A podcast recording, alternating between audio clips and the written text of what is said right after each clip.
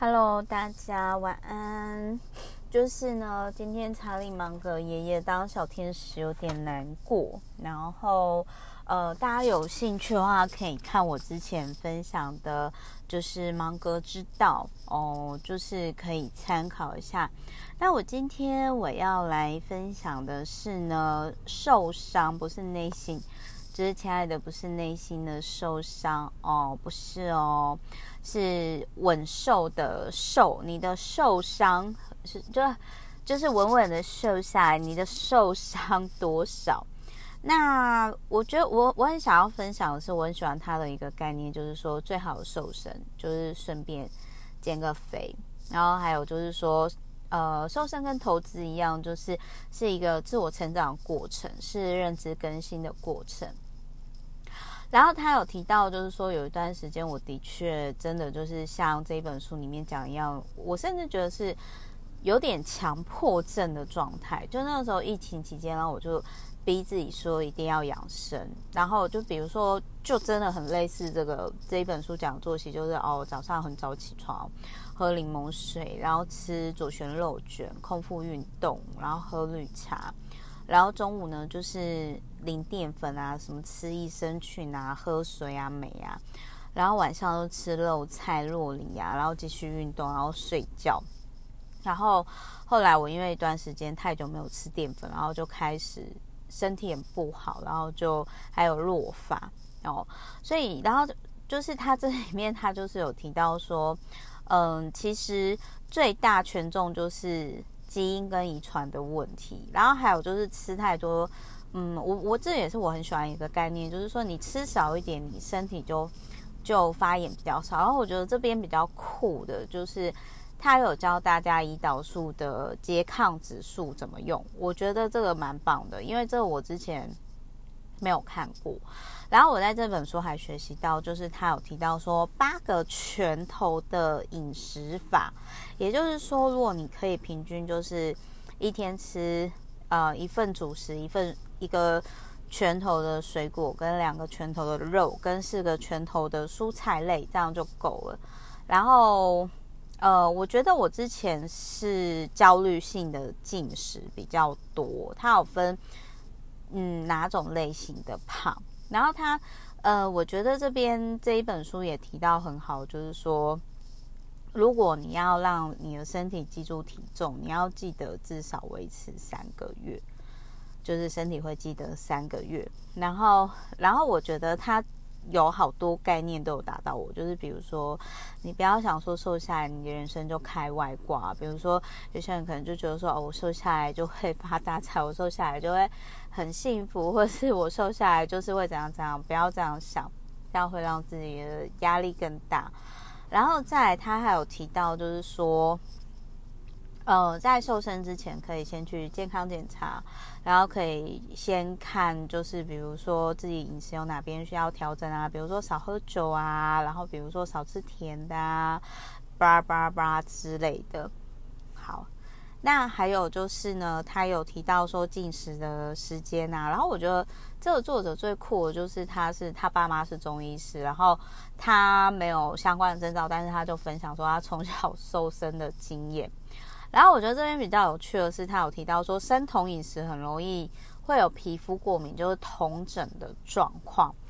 那或者是月经不调，还是掉发。那我是没有红疹，可是我之前真的有发生弱发的行为，而且我是掉发掉的超严重的。然后后来就是我就有没有到那么夸张，就是还是有吃淀粉。然后他还有提到说，有一本有一种瘦身方式叫杜坎饮食法，就是低脂低碳高蛋白。然后这个是在呃法国营养学家所写的。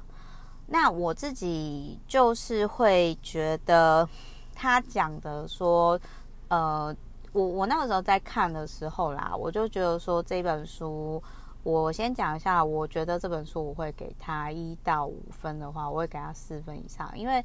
我学到很多东西，比如说他教我们怎么去算，就是那种，就是教我们怎么去算饮食法，好，然后还有就是说，呃，八个拳头，然后还有杜坎饮食法，然后还有就是说，哎，你至少要三个月，身体才会记得你的体重，所以要持续三个月。重点不是瘦下来，重点是你可否持续，就是顺便瘦下来这样子。那那我觉得就是说，这本书相较于之前那种就是好一直很鼓吹你瘦身什么什么的，其实我觉得看起来是挺让人家舒服的啦。然后我我再继续讲一下，就是他有提到说，一日两餐会对身体健康更好。那我自己目前也是这样，就是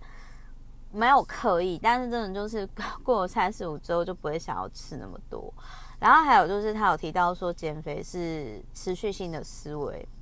以及客观评价自己是一个很重要的能力。还有就是冥想啊、晒太阳，就我之前讲的光疗嘛，很重要。然后他也有提到说，就是运动也可以改善睡眠。那我跟这个作者一样，就是他有提到说，如果晚上 运动，他反而会睡不好。那我自己是，我自己是，呃，就是如果散步还好，比如说像我今天走了两万多步，我觉得还好。但是如果是激烈运动，真的会影响到睡眠。还有，他有教少府穴，按少府穴可以好睡。然后还有就是他有提到说，就是我喜欢这个作者，就是他有提到说他从小就是跟运动关系比较不好，然后他就有提到说不用逼自己一定要跑多少步。然后还有一个很有趣的点，我也很认同，就是说，比如说你如果心情不好，就是瘦身的时候心情不好，然后就肚子很饿，你可以就是去买去买，就是菜市场买菜。然后，然后还有就是，他有提到说，就是哎，之前就是他有朋友，就是那个时候每天都会分享三件快乐的事情，然后后来他才知道说，他朋友那个时候的抑郁症。那我自己是真的觉得说，多分享好事、快乐的事情是特别在自媒体上，我觉得会有帮助的。然后还有就是说，一辈子的财富就是健康是一辈子的财富。那其实我的作者就是就是这个作者啦，不是我作者，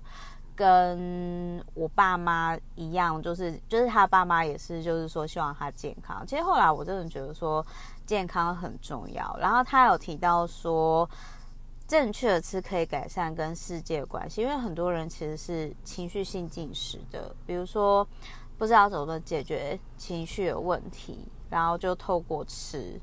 呃，我觉得这个真的是就很像说以前如果小时候我们很难过的时候，我们表达出来，然后爸妈就会直接的说啊，你你这样不傻，就很像说，比如说我之前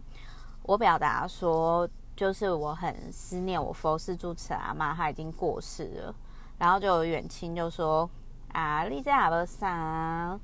谁家没有死过人？哦，那个这个就我就觉得很暴力，那。那我觉得我真的很认同他有讲说，情绪是可以流动的，他不一定要解决。所以有些人可能会透过情绪性进食，你有发现的话，那那你就可以去面对跟调整。然后他还有讲到一个点，就是说他自己本身是饮食。瘦身会比运动好。那其实之前也不是只有一本书有提到说，其实你怎么吃比你动很多更重要，而且你动太多还很有可能会体重停滞，就是这个概念。好，那所以就是我个人真的是觉得《稳瘦》这本书挺赞的啦，因为它有一些。概念，我就是有学到新的东西，而且我也很认同他，就有提到说，健康就是跟自己和解，健康才是一辈子的事情。哦，我真的非常非常认同。然后还有就是说，你减肥不是为了别人，你是为了自己。然后还有就是说，如果有些人他在网络上总是分享正面的事情。那他很有可能是，就是就很像那个时候我在很低潮的时候，其实我会我会就是我个人也是，就是会多分享一些正向的事情。然后还有他还有提到说，其实瘦身就是你可以去面对自己的情绪。那我跟大家分享，就是说，如果你遇到当下的状况让你很有情绪的时候，真的不要怒吃，你可以就是怒走啊，就是直接离开啊，去运动啊，我觉得都会比透过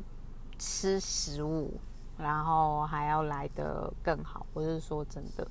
好，那就今天这样子提供给大家参考。反正这本书一到四分，我给他四分，我觉得还不错啦。就是有学到东西，包含比如说吃八个拳头的餐这样子，然后，然后还有就是说呃光疗啊，然后还有就是嗯跟自己和解啊，很多啦。所以我觉得他很多概念我都。非常非常的喜欢，就是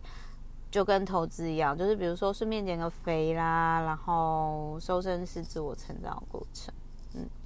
好，今天大概就先这样，然后祝福大家都健康瘦下来。我是 Meta，那我们就就下一集再见喽，爱你们，拜拜。